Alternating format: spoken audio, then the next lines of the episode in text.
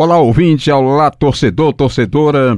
Esse é o Fortaleza Cast, um podcast do Sistema Verdes Mares que está disponível no site da Verdinha e nas plataformas Deezer, iTunes e Spotify. Conosco está aqui, comigo está a Beatriz Carvalho, repórter do Globoesporte.com, que fala conosco, fala com a gente acerca dos últimos acontecimentos do Fortaleza, a vitória de 2 a 1 sobre o Santos e a permanência dele na Série A do Brasileirão de 2020, Beatriz Carvalho. Olá, Ivan. É um prazer estar aqui conversando com você sobre... Uma honra toda minha, viu, recebê-la aqui pela primeira vez. Enfim, foi uma noite muito memorável, né, para a torcida do Fortaleza. É uma atuação muito boa. É, a equipe entrou em campo é, do jeito que a gente conhece bem, com aqueles quatro atacantes. É, uma zaga também que a gente já também está acostumado a ver jogar. E logo no primeiro minuto quase levou um gol ali, quando o Felipe Alves se enrolou um pouquinho, o Sacha quase ficou com a bola, depois o Sanches finalizou. É, e foi um pouco. Aí veio aquele, aquele suspense, o que, que, que esse jogo promete. E aí a gente via muito o Santos é, marcando bem, marcando a saída de bola, é, o, solte, o Soteudo subindo bem para pegar o Felipe Alves para tentar fazer com que ele não saísse jogando tanto com os pés como ele costuma fazer. É, o Fortaleza investia naqueles ataques pelas laterais, até que foi pro, pro intervalo no 0 a 0 e no segundo tempo cheio de reviravoltas, né, Ivan? Um jogo eletrizante, né? Pode Sim. não ter sido assim um primor de técnica o tempo inteiro, mas houve uma disputa grande. No final, dois jogadores do Santos expulsos e Sim. tudo isso fez uma festa da torcida, mais de 32 mil pagantes na Arena Castelão. Tudo isso contou para essa noite festiva do Fortaleza, não é, Beatriz? Muito importante. É, o gol do Oswaldo, no gol do Oswaldo é, foi explosão total lá no Castelão, foi muita festa. É, e no, na cobrança do Edinho, que foi incrível também, muito, muito bem cobrado, é uma falta muito bem cobrada, é, muita festa também. E a gente percebia muito a atenção dos jogadores do Santos também, é tanto que causou essas, essas expulsões no final. O técnico estava bem agitado, ele costuma ser bem agitado, né? Mas estava em especial bem agitado.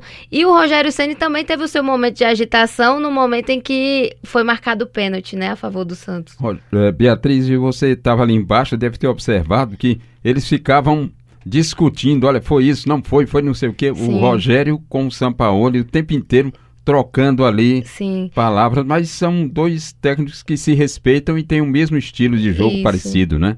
E eles têm muito essa personalidade, essa explosão, essa coisa de reclamar. É tanto que a arbitragem falou muito com os dois técnicos hoje. É, até deu cartão para o Sampaoli, que fica de fora do próximo jogo do Santos. E o Rogério é, também. E pegou, o Rogério né? também sofreu advertência. O, o Charles Amber também é, expulso bem expulso. pela sexta vez. Sim, é, e foi um jogo bem movimentado, bem cheio de emoção mesmo, a gente sentiu isso. Sentiu emoção também na coletiva do Ceni após o jogo, que a gente viu bastante que ele estava é, empolgado com essa vitória, estava bem é, feliz, satisfeito, é, e também com a classe, é, assim, com a permanência do Fortaleza na Série A, que foi consolidada com a vitória do CSA. É, ele falou até de sequência, de futuro no Fortaleza. Não futuro dele, ele deixou bem aberto, mas. A pergunta final foi sobre é, isso, sobre se ele permaneceria, né? E ele ficou meio que em aberto, né? Deixou. Isso. Ele, gostou, ele preferiu focar bem nessa, nessa coisa de agora conquistar essa vaga da Sul-Americana, que é o novo foco do Fortaleza, né? Agora que garantiu a permanência.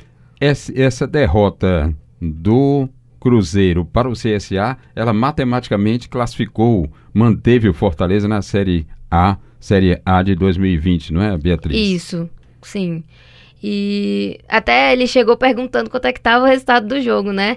Aquela expectativa para meio que aquele alívio de ter conquistado mais esse passo importante nessa temporada do Fortaleza. Como ele bem disse na coletiva, é um time que vem da Série B, com cotas bem abaixo de outros clubes da Série A, e é um grande feito por Fortaleza se manter na Série A. Só isso já é uma grande coisa. É ainda mais conquistar a vaga na Sul-Americana, então já é, como ele bem falou, um terceiro título, né? O Rogério também é, é, disse que o Fortaleza é um time que ele vai carregar no coração para sempre, né? Sim, sim. Ele até colocou o Fortaleza no mesmo patamar que o São Paulo. É um time que a gente sabe que ele tem um carinho enorme, foi Chegou lá aos 17 anos, 25 sim. anos de clube, e o que ele conquistou no Fortaleza, ele cresceu junto com o clube, né? Reconheceu isso, de tal modo que ele se sentiu tocado por tudo que tem acontecido com ele, né? É, eu acredito que foi um discurso bem, bem emocional, assim. A gente sentiu bem essa parte emocional do Rogério Ceni hoje, porque ele relembrou bem essa, essa coisa do da, da trajetória no Fortaleza, é, da, da saída para o Cruzeiro e o retorno, que ele acabou retornando, as conversas com Marcelo Paz no retorno, e essa, essa continuidade é, e sequência boa que ele veio fazendo nesse segundo turno, nesse segundo Beatriz. momento. Ah, é, perfeito. A tarde começou de vitórias para o Fortaleza. Ele conseguiu o efeito suspensivo para a punição de dois jogos que ele teria de cumprir ainda esse ano, né? Conseguiu esse efeito suspensivo e vai jogar contra o Bahia na partida final. Ele está inclusive na frente do Bahia na classificação, né? Se não me engano. E ele vai jogar de portões abertos contra o Bahia que foi um grande feito. Antes da partida surgiu essa informação, né, Beatriz? Sim, sim, uma grande vitória. É, foi falado, foi surgiu essa, essa questão é, como punição pelas, pelas confusões criadas, as situações criadas no Clássico Rei. E logo assim que, assim que saiu a decisão, o setor jurídico do Fortaleza já estava correndo atrás, já estava comentando sobre a tentativa de anulação dessa, dessa decisão, né? De de é, entrar com esse pedido de recurso. E é muito importante para o Fortaleza, nessa sequência final, ter a torcida como apoio, né? O combustível a mais, essa força exterior, esse esse 12 jogador do Fortaleza. É, o Marcelo Paes até destacou hoje essa questão dos públicos, é, que ele falou com a gente do Globoesporte.com, ele comentou bastante essa questão dos públicos. Fortaleza é o terceiro? Sim, pode Isso, falar. exatamente. E aí o Ceará Estado é o maior, o que tem mais público é, no estádio.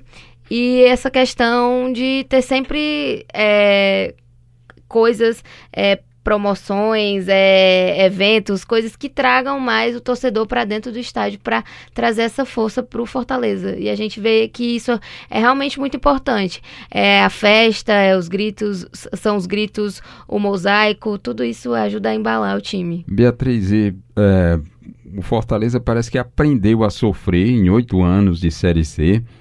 Ele está convivendo agora bem com sucesso pelo jeito, pelo calvário que ele passou nesses oito anos de Série C, sair da Série C direto para B, da B direto para A e se mantendo, são feitos assim que nem pouca gente esperava, talvez só os torcedores mais apaixonados, né?